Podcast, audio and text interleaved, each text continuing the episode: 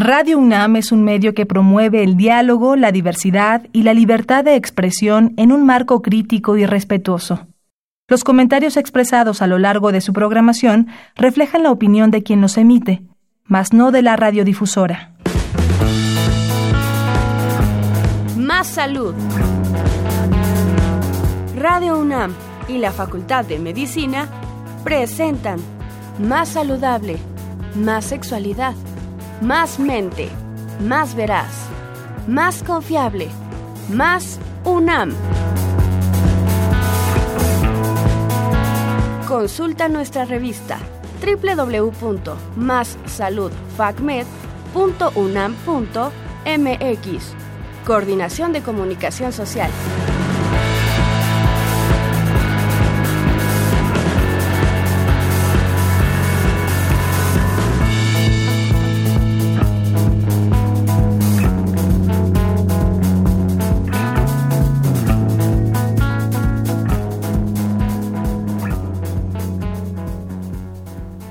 Muy buenas tardes amigos y amigas, bienvenidos una vez más a nuestro programa Más Salud.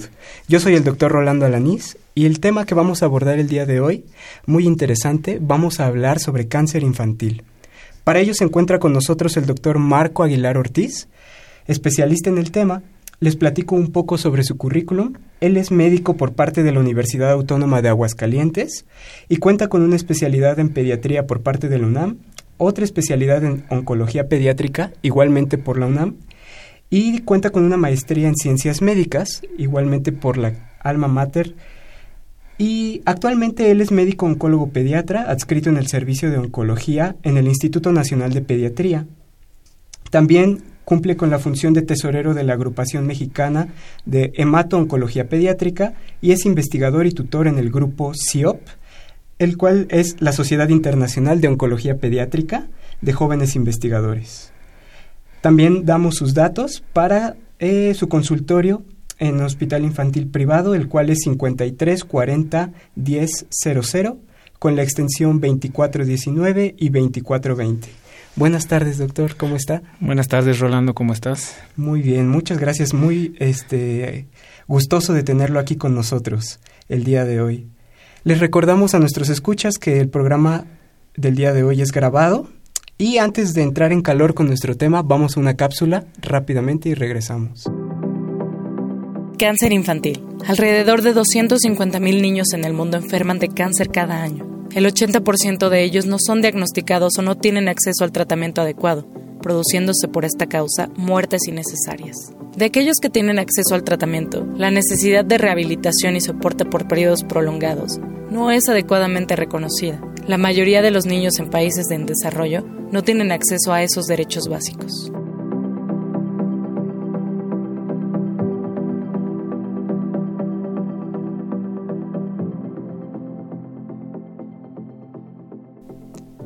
Ya estamos de vuelta con nuestro tema, el cual es cáncer infantil. Y para ello está con nosotros el doctor Marco Aguilar Ortiz. ¿Y qué tal, doctor, si nos platica un poquito sobre el cáncer infantil, qué incidencia tiene actualmente en México y en el mundo? Muy bien, bueno, muchas gracias Rolando. Pues sí, el cáncer infantil es todo un tema. Realmente si hablamos de incidencia, pues hay varias publicaciones al respecto y son distintos valores porque las publicaciones tienen el problema de que en pediatría la edad de corte varía un poco pero podemos hablar alrededor de una incidencia de más o menos 150 casos por millón por año en aquellos menores de 14 años en Estados Unidos. Y también en México hay un informe de la Secretaría de Salud, recordemos que nuestro sistema de salud se divide en Secretaría de Salud y los otros institutos, pero por lo menos estadísticamente los que tenemos registros sería por parte de Seguro Popular Secretaría de Salud y es muy similar el número, más o menos 150 casos por millón por año. Perfecto. ¿Y tenemos cifra de si la incidencia ha cambiado en los últimos años o se ha mantenido más o menos igual? Esa es una pregunta muy interesante, Rolando, porque sí, justamente, como en la calle lo vemos, la apreciación es de que el cáncer ha aumentado. La verdad de las cosas es que sí ha aumentado. Y, por ejemplo, Estados Unidos, con su sistema epidemiológico, hizo una revisión desde 1975 hasta la fecha y han ido viendo que esta incidencia ha incrementado más o menos 0.5% por año. Esto ha sido una tendencia que ha sido constante desde el 75 hasta la fecha y realmente gracias a eso nos hemos dado cuenta que el cáncer infantil a nivel mundial ha ido aumentando. Obviamente nosotros en México también hemos visto estos problemas y también hay registros al respecto, pero sí, definitivamente esa apreciación es real. Sí, está, está interesante. ¿Y de casualidad tenemos como identificados los factores o alguna causa por lo cual ha ido en aumento? Eso también es difícil de determinarlo. Digo, estamos en una población que es distinta al cáncer en adultos, como platicábamos hace ratito. El cáncer en adultos, pues los podemos prevenir y podemos educar a la población disminuyendo estas conductas de riesgo, como es el tabaquismo, el alcoholismo, la obesidad. Pero en niños es difícil hacer esto. Entonces, que tengamos como factores preventivos muchos no hay. Obviamente nosotros como pediatras y como oncólogos debemos siempre, y como médicos, siempre fomentar las conductas de vida saludable. Obviamente ejercicio, dieta, porque sabemos que a final de cuentas en la etapa de adultez estos factores van a ser muy, muy importantes. Pero a nivel pediátrico también se recomiendan, pero como un gran factor no se ha documentado. Claro, y hablar de prevención eh, de cáncer infantil, pues es, es, muy difícil. Pero ¿hay alguna cosa que pueda hacer, por ejemplo, la madre durante el embarazo para, para, para pues mermar un poco este factor de riesgo que sí existe? Sí, hablando de salud pública, podemos ver que hay prevención primaria y prevención secundaria. Prevención primaria son todas estas cosas que tenemos que hacer para evitar el riesgo directamente relacionado. En cáncer pediátrico lo que podemos hacer como prevención pediátrica, prevención primaria, perdón, sería hablar con las madres y madres y padres de evitar estas exposiciones. ¿Qué exposiciones? Podemos hablar de tabaco en la madre y en el padre. También marihuana se ha documentado en padres, exposiciones prenatales. El benceno como un factor muy importante de exposición en padres para cáncer en los niños. ¿Y, qué, es el benceno dónde lo podemos encontrar? El benceno es un producto derivado del petróleo. Entonces, todos aquellos derivados que tengan, por ejemplo, aquellos que están en gasolineras o aquellos que tienen mm, exposiciones a químicos derivados de petróleo, tienen exposición a benceno y el benceno es un factor muy importante para cáncer tanto infantil como en adultos. De acuerdo. Y bueno, ya entrando un poquito más, adentrándonos poco a poco en nuestro tema de cáncer infantil, ¿cuáles son los tipos de cáncer infantil más frecuentes? Mira, como ya al inicio, en la introducción comentamos, es un poco difícil porque el cáncer en pediatría es muy dinámico. Tan dinámico que va cambiando respecto al grupo etario del que estemos hablando. Estamos hablando de lactantes, escolares y adolescentes. Son tres grupos que son muy distintos. Pero si los agrupamos todos, podemos mencionar que en general el cáncer más frecuente en pediatría en el mundo es la leucemia aguda linfoblástica. Este problema es un problema, yo siempre que platico con alguien, siempre les digo que es un problema de salud pública, porque la leucemia representa internacionalmente el 30-40% del porcentaje de cáncer infantil. En México representa más del 50%. Entonces creemos que debe haber algunos factores étnicos, algunos otros factores que como tal te habíamos dicho no se han identificado al 100%, pero sí, realmente tenemos un problema de salud pública. Primer lugar, leucemia linfoblástica aguda. Segundo lugar, tenemos los tumores del sistema nervioso, central. Y en tercer lugar serían los linfomas serían básicamente los tres más importantes. Ya si empezamos a desglosar, pues ya veríamos linfomas no Hodgkin, tumores óseos, este, o tumores renales como el tercero, como cuarto, quinto y sexto lugar. Sí, claro. Tumor de Wilms, exacto. y, bueno, pensando un poquito en nuestro público, que es este público no médico, ¿será posible, doctor, que podamos desglosar un poquito qué significa eh, a lo mejor estos términos rebuscados de leucemia, leucemia linfoblástica aguda? Porque hay diferentes tipos de leucemia leucemia como tenemos entendido, ¿no? Efectivamente, el término de leucemia a final de cuentas quiere decir que hay una proliferación clonal de una célula en específico. Esto en español entendible quiere decir que una celulita, nosotros le llamamos precursor, o sea, una celulita la cual a final de cuentas se va a desarrollar y se va a diferenciar en una célula del sistema inmune, que son de las defensas. Estos son sus precursores, son bebés de los de las células y estos precursores, yo les platico a mis pacientes que son chavos que me preguntan siempre esto, al final de cuentas son celulitas que se vuelven locas. Al decir que se vuelven locas son aquellas que pierden el control en cuanto a crecimiento, pierden el control en cuanto a supervivencia y son células inmortales. Y ellas solitas se pueden autoduplicar por eso llamamos clonal, como los clones. Se, se, reproducen. Miles y millones de clones. Entonces, a final de cuentas, eso, esa es la definición de la leucemia, una proliferación clonal de un precursor linfoide. A final de cuentas, una célula de las defensas bebé que se vuelve loca y es inmortal y además de todo se puede clonar las veces que ella quiera. Por eso es que da estas manifestaciones y estos problemas tan graves. Y la leucemia, este tipo de cáncer, bueno, podemos ubicar, bueno, decir, este, ah, yo tengo un tío que tuvo cáncer en el páncreas, yo tuve un tío que tuvo cáncer en el hueso, este, eh, ¿está bien decir que la leucemia es cáncer en la sangre o aquí, dónde está ubicada la leucemia? Sí, a final de cuentas, como ya habíamos visto, esta leucemia, en específico la leucemia aguda, que es la que ataca a nuestros pacientes menores de edad, a nuestros pediátricos, por así decirlo. Esta leucemia, su casa o su fábrica siempre va a ser la médula ósea. La médula ósea es donde se producen todas las células de la sangre, incluyendo tanto glóbulos rojos, plaquetas y células de la defensa. Entonces, si estamos hablando de que es un cáncer de células de la defensa, podría ser un poco simplista, pero sí está bien dicho que es cáncer en la sangre. Y su localización, por definición, la leucemia es una enfermedad sistémica porque obviamente tenemos médula ósea en todo el esqueleto. Entonces, por ejemplo, otros cánceres, regresando al cáncer en adultos, ellos son muy topográficos y hablan mucho de la localización de un tipo de tumor. Claro. Pero nosotros en leucemia en niños decimos que por definición es una enfermedad sistémica porque está prácticamente en todo el cuerpo.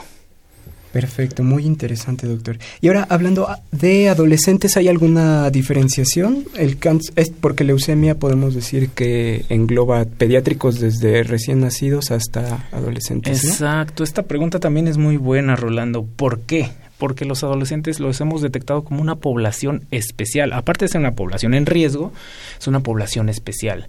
Tanto que internacionalmente ya está categorizado como adolescentes y jóvenes adultos. Son una población que ni se comportan como niños ni se comportan como adultos. y esto incluye el cáncer. El cáncer en ellos es muy distinto, tanto a adultos como a niños, porque hay muchas consideraciones especiales desde biológicas, porque por ejemplo un cáncer en adolescentes, hablando específicamente de leucemia, tiene algunas manifestaciones muy graves, además de eso tiene especificaciones de agresividad.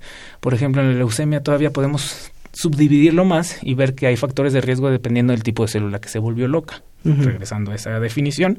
Y a esto nosotros le llamamos inmunofenotipo. El tipo de célula en los adolescentes es aquella célula que es un poco más agresiva. ¿Cómo estamos hablando de esto? Por ejemplo, en niños chiquitos estamos hablando de leucemias de las células B, células pre-B precursores B. En adolescentes son precursores de células T y por definición una célula T puede estar en cualquier parte del cuerpo. Entonces imagínate un cáncer de células T, es mucho peor. Además de eso se presenta con masa mediastinal, que eso es un tumor en el mediastino. Que mediastino está localizado en el mediastino. Yo les digo a mis, chavos, mediastino es el pecho. En el pecho tenemos el corazón y los pulmones. Entonces, mediastino, un tumor mediastinal nos va a afectar tanto a corazón como a pulmones y va a ser un problema y eso por definición le da más riesgo. Entonces, si te vas fijando, podemos ir viendo cada vez más cosas, más características de los adolescentes que los hace distintos a, a la población infantil.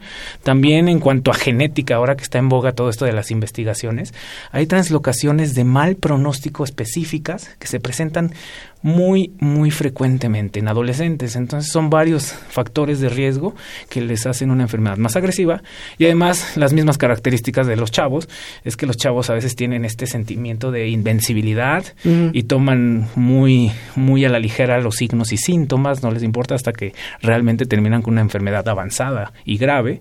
Entonces nosotros tenemos diagnósticos más tardíos en población adolescente. Entonces sí son varios factores.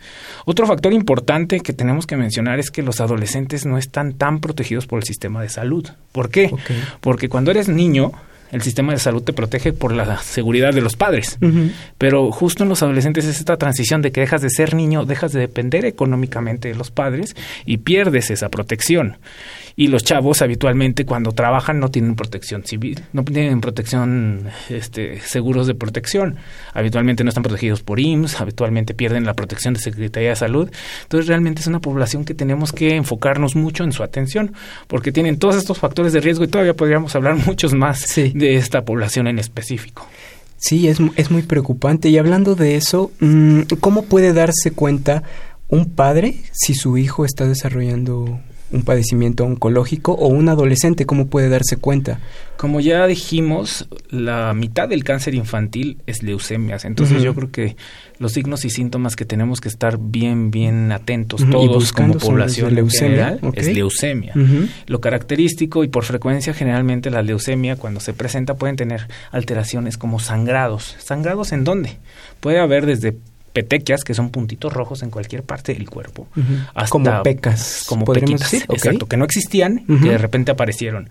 A veces estas pecas se pueden unir o a veces aparecen mágicamente sin una explicación aparente un moretón o varios moretones.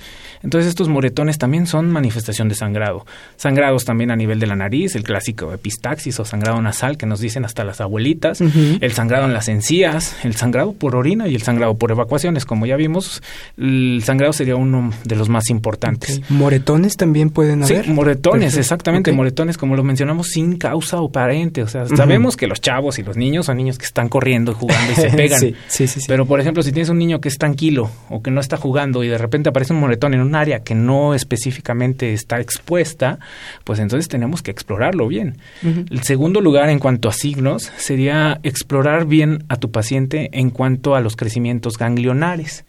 Los ganglios son los que conocen las abuelitas como las bolitas que están abajo de la piel, que nos crecen en cuello, axilas, ingles. Y habitualmente los niños de 2, 3 años tienen un crecimiento fisiológico, no hay que asustarnos. Por eso tenemos algunas reglas, los médicos, de saber si es un ganglio que mide más de un centímetro, aguas, es un ganglio que está duro o aulado, aguas, o es un ganglio que está fijo a planos profundos, también aguas. Por definición, podemos ver normalmente ganglios en cuello, pero no podemos ver ganglios en unos sitios muy específicos. ¿Cuáles serían? supraclavicular, arriba de la clavícula, regresando otra vez al pecho, ese es un ganglio que normalmente no debe existir. Entonces, si lo tenemos, aguas, tenemos que ir a una valoración médica. ¿Dónde más? Epitrocleares, es adelante del codo. Adelante del codo no debe haber tampoco ganglios, ¿sale?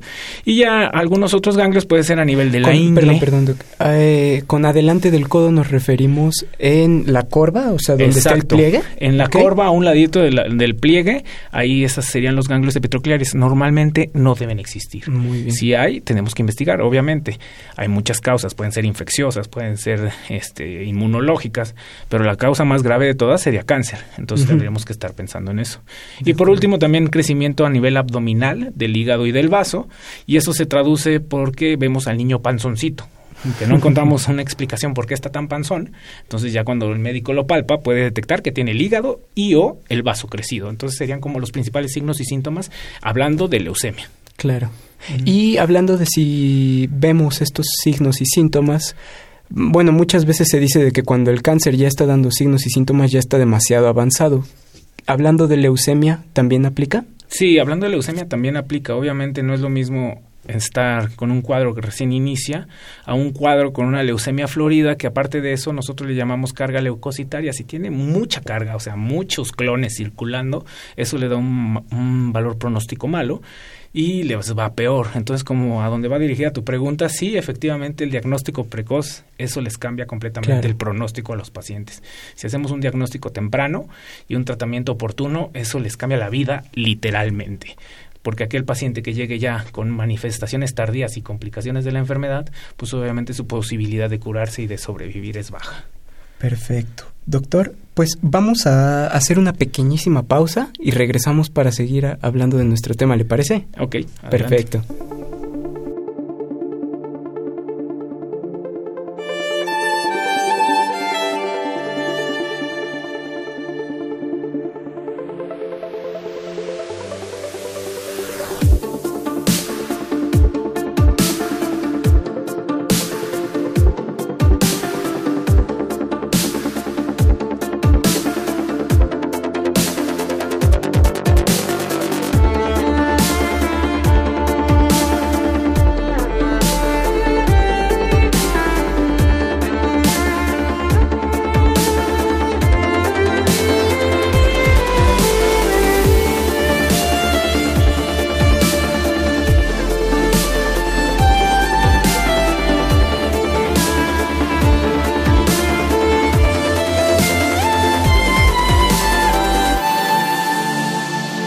Estamos de regreso una vez más. Para los que recién nos sintonizan, estamos hablando sobre cáncer infantil con el doctor Marco Aguilar Ortiz. Y bueno, precisamente estábamos hablando también de la diferenciación entre los cánceres en la población pediátrica que se divide básicamente en pediátricos, que incluye lactantes, recién nacidos y adolescentes. Para orientarnos un poquito más, ubicarnos más en el espacio, este, ¿de qué edades estamos hablando más o menos, doctor? Mira, esta población, como ya dijimos, es una población en riesgo y una población vulnerable que nos ya se ha definido internacionalmente como adolescentes y adultos jóvenes porque es un espectro muy grande y comparten varias enfermedades. Esta población por la OMS, por definición, abarca aquellos mayores de 11 años de edad y llega el abanico hasta los 35 años. Si te fijas, es una población con un espectro de edad bastante amplio, pero se comportan muy homogéneamente estos adolescentes, estos chavos. Entonces, internacionalmente cortan la adolescencia dependiendo del país. Por ejemplo, nosotros en México cortamos los adolescentes mágicamente a los 18 años y después de los 18 años ya son adultos. Pero por eso internacionalmente han dicho, no, no son adultos, son adultos jóvenes y se comportan como tal. También en Estados Unidos, por ejemplo, cortan la mayoría de edad a los 21 años y así podemos dar varios ejemplos. Pero lo que tenemos que tener en claro es que esta población en específico, de los 11 a los 35, son los adolescentes y adultos jóvenes, los cuales tienen estas características muy distintas a la población pediátrica y a la población adulta. Como te había dicho, en un inicio los primeros cinco cánceres en pediatría aquí cambian. O sea, el primer lugar, aquí tenemos al linfoma de Hodgkin, o sea, ya no es la leucemia, la leucemia baja más o menos como al cuarto o quinto lugar. En primer lugar, el linfoma de Hodgkin. En segundo lugar, los tumores germinales. ¿En cuántos casos no hemos sabido de una paciente con tumor de ovario, de un chavo con tumor de testículo? ¿Por qué? Porque ya la incidencia en esta población en específico aumenta muchísimo. Tumores germinales y después vienen los tumores cerebrales. Como ¿Y a qué nos referimos con tumores germinales? ¿Nos referimos a del aparato reproductor? sí, sí, exacto. Más que el aparato reproductor a las gónadas. Las gónadas son aquellas donde están las células que van a dar la vida, por así decirlo, donde se puede embarazar la mujer, donde puede, eh, producir el hombre. Claro. ¿Y del linfoma de Hodgkin? Ajá. El linfoma es otra patología neoplásica, es otro cáncer de las células de la defensa, pero en este caso son células linfáticas y este el linfoma de Hodgkin se caracteriza por afectar principalmente ganglios linfáticos. Es una enfermedad que nosotros denominamos como nodal. Es un linfoma que afecta a los ganglios. Generalmente empiezan en cuello, pero también podemos tener en algún otro sitio y dependiendo de qué tan grave o qué tan avanzado sea, lo podemos estadificar. Es lo bonito del linfoma de Hodgkin que es muy ordenado empieza en un ganglio y empieza a crecer hacia de forma centrípeta de forma centrípeta. hacia el centro. Hacia el centro. Tanto es así que la clasificación te dice si está arriba del diafragma o si está abajo del diafragma, está más avanzado o está menos avanzando, entendiendo que abajo del diafragma ya es lo más avanzado, bueno, un sitio de los más avanzados y ya el, en la enfermedad ya completamente diseminada sería un estadio 4, cuando tenemos ya enfermedad a nivel de médula ósea, que ya habíamos comentado, y del cerebro o sistema nervioso central. Y todo esto influye en el pronóstico, claramente los estadios. Sí, si hacemos un diagnóstico de un linfoma de Hodgkin temprano, solo en un ganglio, una enfermedad regionalmente localizada, pues el pronóstico de supervivencia es muy bueno. En cambio, un pronóstico de supervivencia es bajo cuando ya tenemos una enfermedad diseminada. Claro. Oiga, doctor, y ahorita que estábamos hablando de adolescentes, se me ocurre la pregunta, ¿cómo cambia el pronóstico en un mismo tipo de cáncer entre si es eh, la, edad de aparición es en un adolescente o en un pediátrico? Sí, cambia mucho. Hay algunas, algunos problemas en cuanto a definir esto, porque como ya vimos, las series tienen puntos de corte distintos. Si alguien, por ejemplo, en Estados Unidos cortan a los 16 años, en México cortamos 18 años, para las revisiones estadísticas y poder decir cómo les va. Pero en general, en pronóstico, para estos chavos, para los adolescentes, es peor que para un niño. ¿Cómo?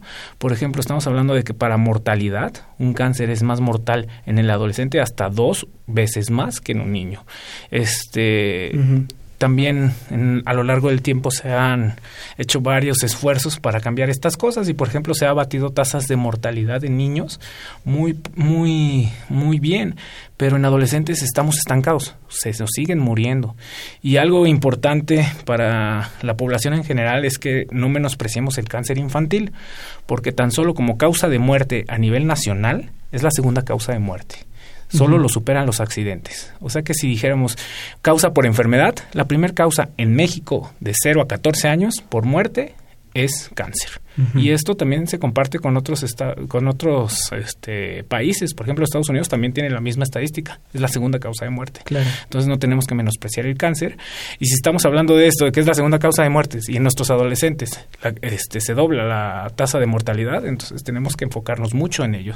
¿Cuáles son los factores o por qué explicamos que se dobla la causa de mortalidad? Como ya lo dijimos, hacemos generalmente diagnósticos tardíos porque los chavos se sienten invencibles. Exacto, se sienten invencibles, menosprecian los signos y síntomas y llegan tarde a una valoración médica. Otra cosa importante, estábamos hablando de tumores germinales como segundo lugar. Un tumor testicular es muy frecuente y obviamente cuando eres un adolescente ah, estás sufriendo muchos cambios. Entonces, para algunos chavos, ver un testículo muy grande es hasta de presunción o se sienten muy viriles, muy, muy masculinos pero ya que tienen un testículo muy grande, lo ocultan porque también les da vergüenza. Sí, claro. Obviamente, si estás con tus pares y los adolescentes dicen yo soy muy sano, hago ejercicio, bla, bla, bla, y el otro chavo dice, ay, es que yo tengo un problema, obviamente los adolescentes esconden mucho esto. Entonces, ese es otro problema. Y otro problema, regresando nuevamente a la cobertura en salud, la cobertura en salud hay algunos chavos que pierden la cobertura en salud porque justo los 18 años en México es donde cortamos y decimos que son mágicamente adultos, pero todavía tienen muchos cambios pendientes. Y uno de esos cambios es también la protección de seguridad social. Si eres menor de edad, dependes de padres pues todavía tienes la protección. Cuando eres estudiante, algunas eh, dependencias, por ejemplo el Instituto Mexicano de Seguro Social, pueden ampliar esta cobertura, pero se necesitan varios procedimientos, incluso demostrar que es estudiante o que sigues dependiendo del familiar, de papá, mamá, para poder tener esta protección. Si no tienes nada de esto, automáticamente después de los 18 años pierdes la protección y obviamente también eso nos retrasa más en el diagnóstico. Claro, y todo esto que dice doctor me parece muy importante y creo que es la génesis de por qué estamos hablando hoy aquí de este problema, porque le platico este generalmente aquí en el programa Más Salud hablamos este de cuestiones como de salud pública, hablamos mucho de diabetes, obesidad, etcétera. Pero ya que estemos hablando de que la segunda causa de muerte infantil sea oncológica y que no le vaya no le estemos dando tanto peso no es tan sonado en la radio en la televisión etcétera es preocupante no lo que está diciendo de eh, pues de los sistemas de salud que deberíamos voltear a ver más estas poblaciones en riesgo no y este bueno hablando un poquito más igual recuperándonos sobre el tema ¿Tenemos alguna cifra, algún dato duro sobre qué, qué posibilidad de curación tiene el cáncer infantil? Ok, sí, sí, sí hay datos, como te digo, hay varias, varias series. En México, datos hablando específicamente de México, tenemos dos grandes grupos, el grupo del Seguro Popular, que publica todos sus datos, liderados por el doctor Rivera Luna, pero también el Instituto Mexicano del Seguro Social tiene sus datos y también los publica. Obviamente no podemos hacer comparaciones, porque el corte Seguro Popular es 18 años, el corte de IMSS es hasta los 16 años, entonces, pero podemos darnos una idea. Número uno, el cáncer es curable, eso hay que dejarlo bien en claro. Internacionalmente han alcanzado, hablando en general, hasta 90% de curaciones. O sea, por ejemplo, el grupo europeo o los estadounidenses, ellos pueden curar hasta el 90% de sus enfermedades, dependiendo de cada subtipo de enfermedad, pero en general hasta el 90%. Okay. Nosotros en México estamos un poquito más atrás. Este, hay gente que habla del 60%, hay otra gente que habla 70, 75. Nosotros podemos cerrar el número en México al menos en 60 70% de niños que se curan, curación completa. No estamos hablando de supervivencia libre de enfermedad, sino son pacientes que llegaron con un cáncer y que se curaron y en México estamos alrededor del 60-70%. Perfecto. Oiga, y ahorita que se me ocurre, me vino a la mente, eh, usted que es oncólogo, sobre esto del premio Nobel, que ahorita está muy en boga y todo el mundo lo menciona, ¿cómo cree que cambie eh, el panorama de la oncología? Este, y bueno, también si nos puede platicar un poquito sobre en qué consistió esto del premio Nobel que nos atañe porque es en... Eh, va de, mano del tratamiento del cáncer, ¿no? Sí. Digo, el tratamiento del cáncer es algo que a mí me apasiona y es padrísimo. Podríamos decir que es como el garbanzo de oro, el garbanzo de libra de la medicina, porque ha evolucionado en los últimos 30 años lo que no tienes idea. En los últimos 30 años, podríamos decir que en el hace 30 años, la posibilidad de que se curara un paciente era del 50% o menos internacionalmente, hablando de niños. Y eso lo hemos ido mejorando bueno, lo hemos ido, se ha ido mejorando hasta un 90%, como te dije, 90-95%. Esto habla de una evolución padrísima, o sea, eran enfermedades incurables. Si hablas con tus abuelitos o hablas incluso con papás, hay gente que dice es que en mi tiempo alguien que se enfermó de cáncer, que era mi compañero, murió. Ahorita es otra cosa. Ahorita ya estamos teniendo cada vez más porcentajes de éxito. Y esto del premio Nobel es la representación característica de la evolución de la oncología. La evolución de la oncología va cada vez más y más y más.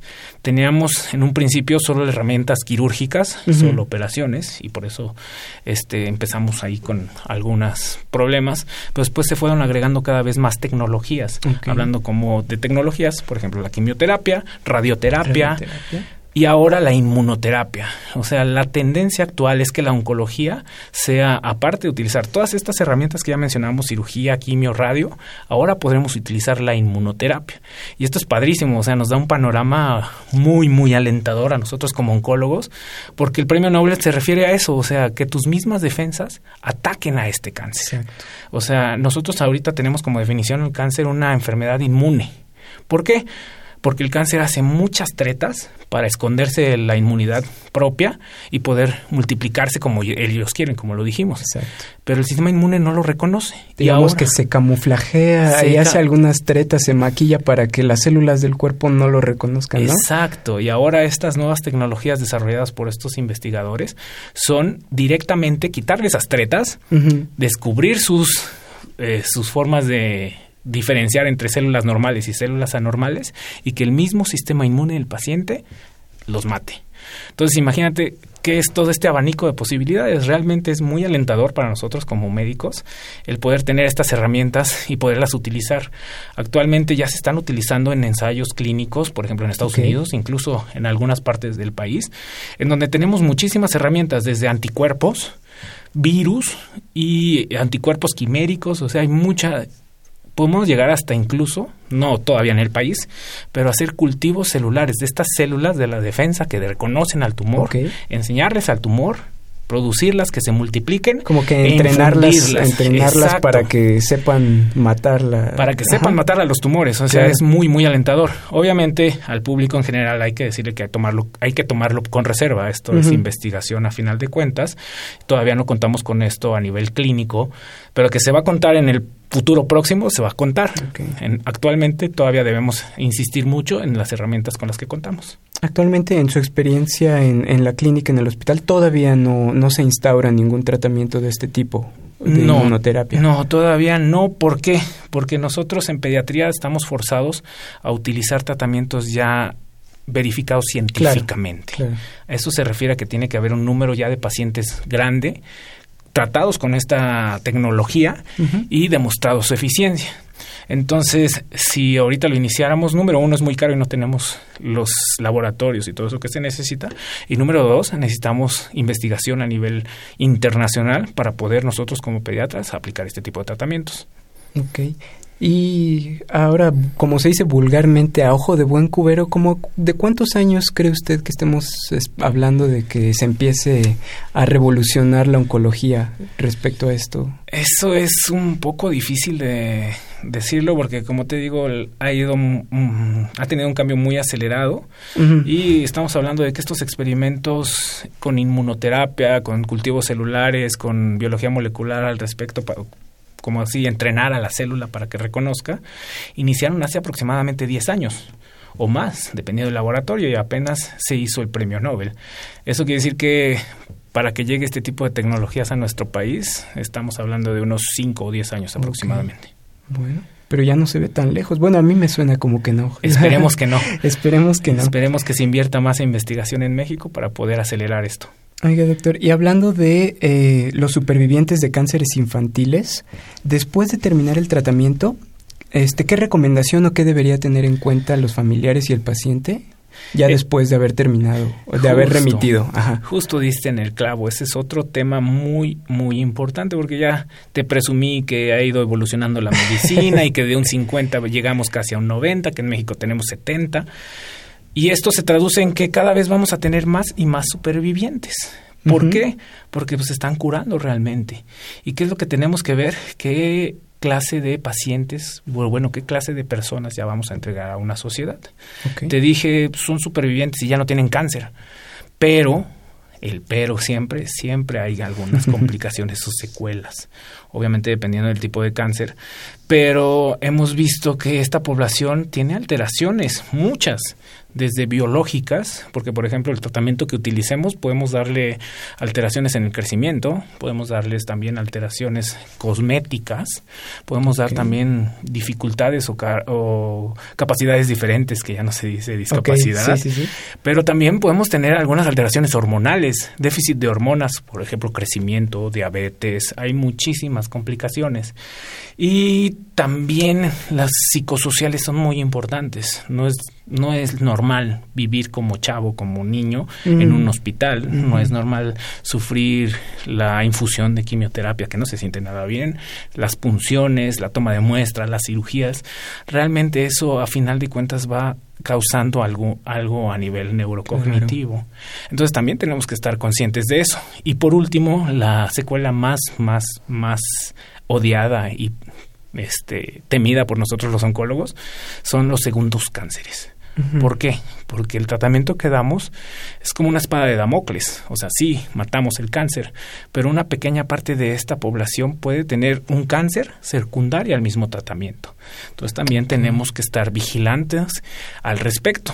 Entonces, ¿qué recomendamos ah, nosotros? ¿a qué nos referimos con secundario al, tratamiento? ¿Quiere decir Por que el tratamiento lo, lo genera? Sí, Sí, es, no es la gran mayoría, no es lo más frecuente, es un pequeño número, estamos hablando de un 3 a 5% de esta población, pero esto puede generar un cáncer secundario por el mismo tratamiento, por todas las herramientas que te dije.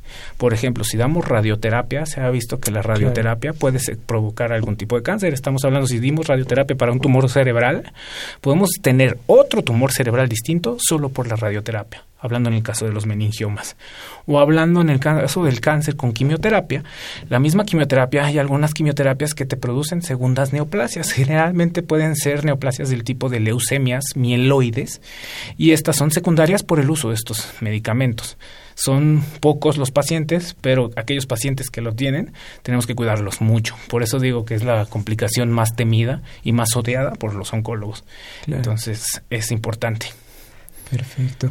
¿Y cómo podríamos hacer prevención en esta etapa de la vida para prevenir el cáncer, ya sea eh, a manera de conclusión entre la edad infantil o ya sea durante el embarazo, las madres, alguna recomendación que, que se pudiera hacer, seguir?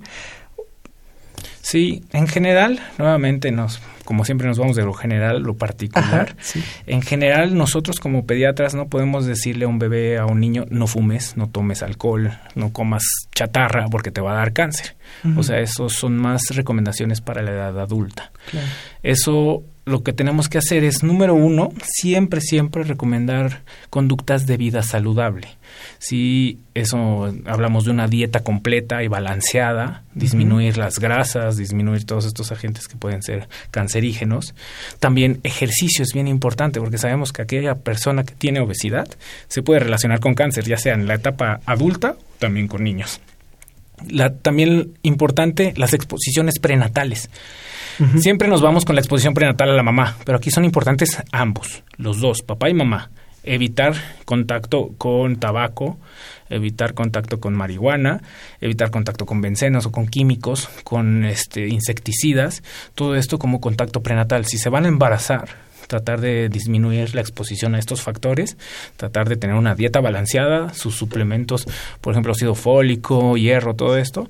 En general, como lo dije desde un principio, conductas de vida saludable. Entre más saludables seamos, menos riesgo tenemos de cáncer. Entre más complicaciones tengamos con alimentación, con exposición a todos estos factores, pues obviamente estamos teniendo más, más, más riesgo de tener cáncer en nuestros hijos.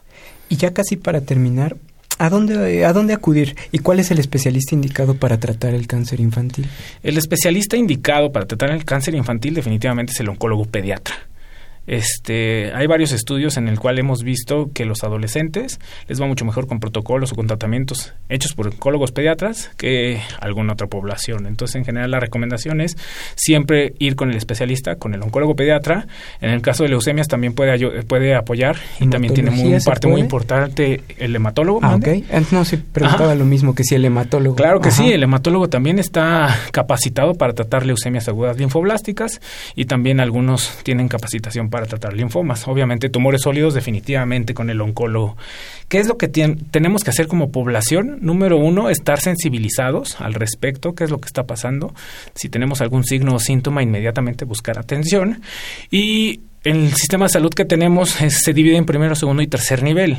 Obviamente aquí esto lo que necesitaríamos es que si estamos sospechando sea una valoración de segundo nivel, me estoy refiriendo a que se acuda con el pediatra y el pediatra tenga la, tiene la capacidad de diferenciar entre si es una patología de origen infeccioso, inmunológico, o si es algo que le prendió el foco rojo y dice esto, si es oncológico, inmediatamente el pediatra ya lo refiere al oncólogo. En el país hay unidades médicas acreditadas en todos los estados, no hay un solo estado que no tenga unidad médica acreditada, entonces aparentemente tenemos un sistema de salud en cuanto a oncología bien distribuido. Ya los otros temas podríamos hacer varios programas al respecto. Me parece perfecto. Este, ¿Alguna conclusión que quiera darnos, una recomendación final, doctor? Yo siempre digo como conclusión o como recomendación es que número uno tenemos que pensar en cáncer. No siempre se piensa en ello. Por ejemplo, hay varios médicos que primero hacen varias cosas, buscan muchas explicaciones y a final de cuentas lo único que están haciendo es retrasar el diagnóstico y como dijimos en toda la plática, un diagnóstico tardío va directamente contra la posibilidad de curarse. Entonces, número uno, pensar en cáncer y número dos, siempre tener en mente que ahorita es la segunda causa de muerte a nivel infantil. Entonces es un problema de salud pública que tenemos que, eh, o bueno, no tendríamos que quitar el dedo del renglón y tenemos que hacer este tipo de difusiones para que toda la población esté consciente de que es un problema que puede suceder. Perfecto, doctor. Muchísimas gracias por ilustrarnos con su conocimiento. Estuvo muy buena la plática. Recordamos a nuestros escuchas, estuvo con nosotros el doctor Marco Aguilar Ortiz. Agradecemos mucho su participación en nuestro programa. Yo soy el doctor Rolando Alanís. Hemos llegado al final de nuestro programa y queremos despedirnos, pero no sin antes desearles unas muy felices fiestas de Sembrina. Muchas gracias otra vez por acompañarnos en nuestro programa y pues nos veremos el próximo jueves a la misma hora. Esta fue una coproducción de Facultad de Medicina y Radio UNAM. A nombre del doctor Germán Fajardo Dolci, director de la Facultad de Medicina. Doctora Irene Durante Montiel, secretaria general. Licenciada Karen Corona Menes, coordinadora de comunicación social.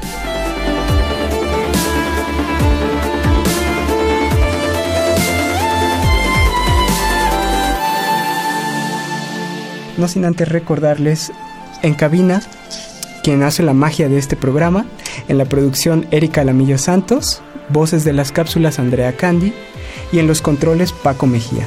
Gracias y excelente tarde.